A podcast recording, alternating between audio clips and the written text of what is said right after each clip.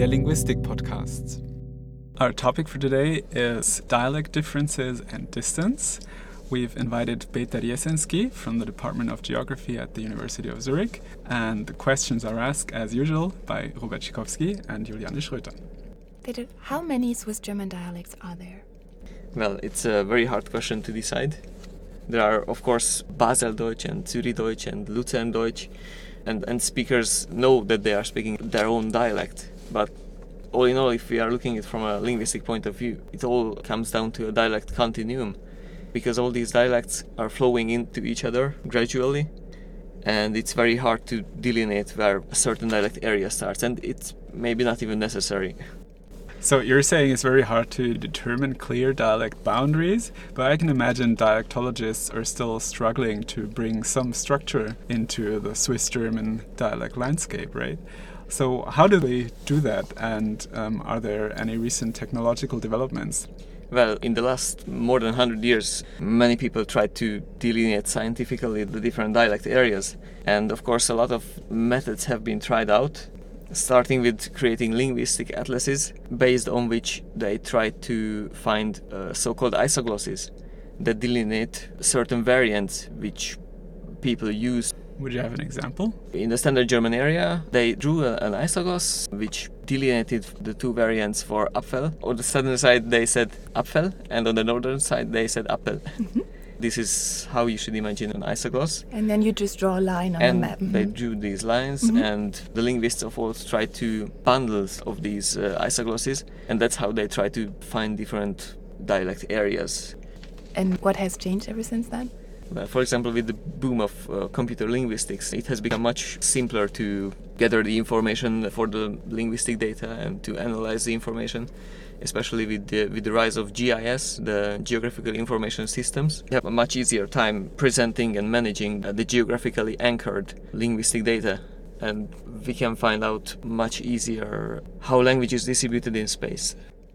You're doing your PhD in this field of GIS. Can you tell us a bit more about your research? What is it exactly that you're doing? Yeah, our main concern is to, to find out how geographical factors affect the variation of Swiss German dialects our data is syntactic. So we are dealing with how, for example, how uh, sentences are built up, uh, word order, uh, conjugation, such phenomena. Mm-hmm. And in the, in the case study that I'm, I'm talking about today, we, are, we try to quantify the possibility of language contact using different geographical distances. We were using the Euclidean distance, which means of Deutsch Luftlinie distance. It means as the crow flies, so a straight line between two two language survey sites, which can be like a village.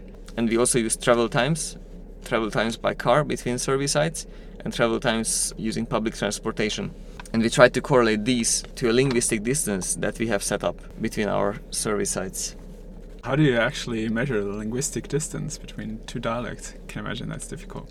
Yeah, it it um, it wasn't actually that technical. It all boils down to a similarity and divergence measure between two survey sites and this is how we quantified linguistic distance between two survey sites. Okay, then tell us a bit about your results. What did you find? In general, is there a correlation between Euclidean distance or travel time distance and linguistic distance? Well, actually, there is, as we would have waited, and as we would have expected, there is more correlation with travel times and the linguistic distance than with the Euclidean distance and the linguistic distance. One other thing that we have calculated is an average syntactic distance. So for each of our survey sites, we had almost 400 survey sites throughout the German speaking Switzerland. And for each survey site, we can calculate how different they are from all the other survey sites in average. And this leaves us with the, the most spectacular or peculiar dialects, which, as we would have waited, can be found in the Alps, in the Berner Oberland, in Wallis, in Fribourg, for example, Appenzell and Muotatal are also quite peculiar according to our research as well. And which dialects are on the other side of the spectrum? On the other side of the spectrum are the dialects in the Mittelland because there's a there's a lot of mixture going on and many people are commuting. So the dialects are getting leveled and they're getting more similar to each other because there is much more contact between the speakers. And our hypothesis is that uh, it all boils down to language contact when it comes to linguistic variation. And the more isolated the place is, the more different it would get from an average dialect, if we, if we can use such, such, Such a term. So, is that also the reason why traveling distance is a better predictor than Euclidean distance for social reasons? Yes, that's one of the reasons I, I would say. The diverse topography of Switzerland has a lot of constraints on on the possibility of language contact. This acts out on the syntactic variation. Do you have an example where Euclidean distance and traveling distance are really Falling in apart? contrast? Yeah. Yeah, for example, um, as I mentioned, the Berner Oberland and the Mhm. Wallis are already on their own very peculiar and, and different linguistic areas. Even though they are very close to each other, if we only think that the Euclidean distance perfectly explains or perfectly predicts a linguistic distance, we are wrong because there are mountains in the way and the actually used language will be quite different. And that's also true on the average if you look at the whole area of Switzerland.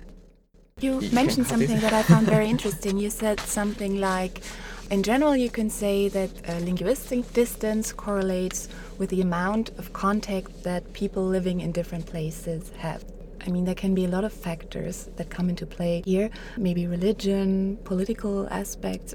Yes, definitely. Uh, um, all these factors that have contributed to the isolation of speakers from each other. For example, the canton of Freiburg is a lot different from the other areas because they were cut off by religious borders, so confession borders.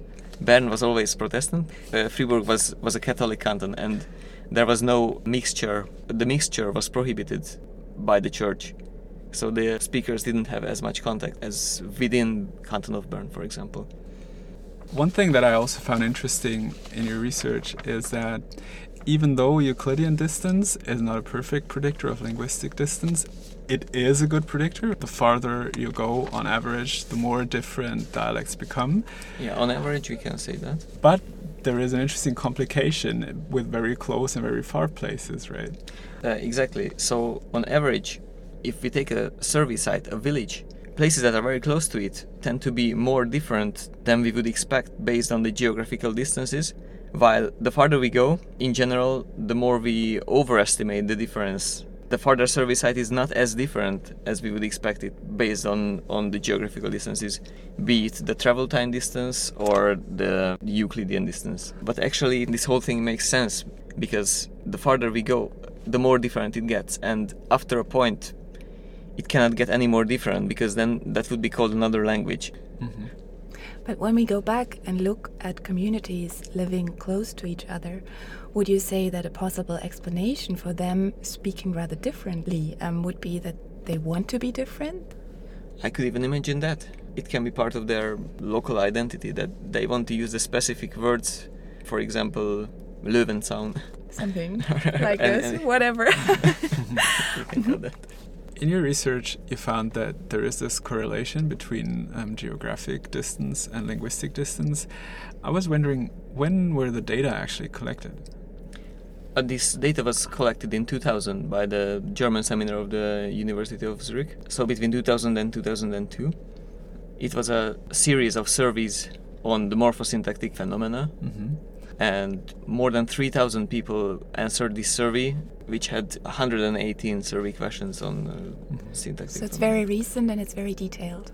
That goes against the intuition some of us might have that distance is becoming less relevant, right? It shows that even though you use these very recent data, distance is a very important predictor of linguistic variation. What do you think? Will dialects become more similar in the future? Will distance play a less central role? Well, already we can see that dialects are becoming more similar to each other. There's even a term which I have found, the Oltenbahnhof Restaurant Deutsch, which is like people meeting in the middle of Switzerland or anywhere, and they try to accommodate their dialects to each other in order the other would understand that. And also with the effect of media, especially I guess as, as most of the media is, is placed in Zurich, the dialects are becoming more and more similar to each other. But still, people moving to different places throughout their lives, they try to adapt to the local dialects mostly. And also, immigrants that come from different countries learn the local dialects if they learn Swiss German, which keeps the dialects alive. And also their differences. and also their differences. Thank you very much for the interview. Thank, you very much for the invitation.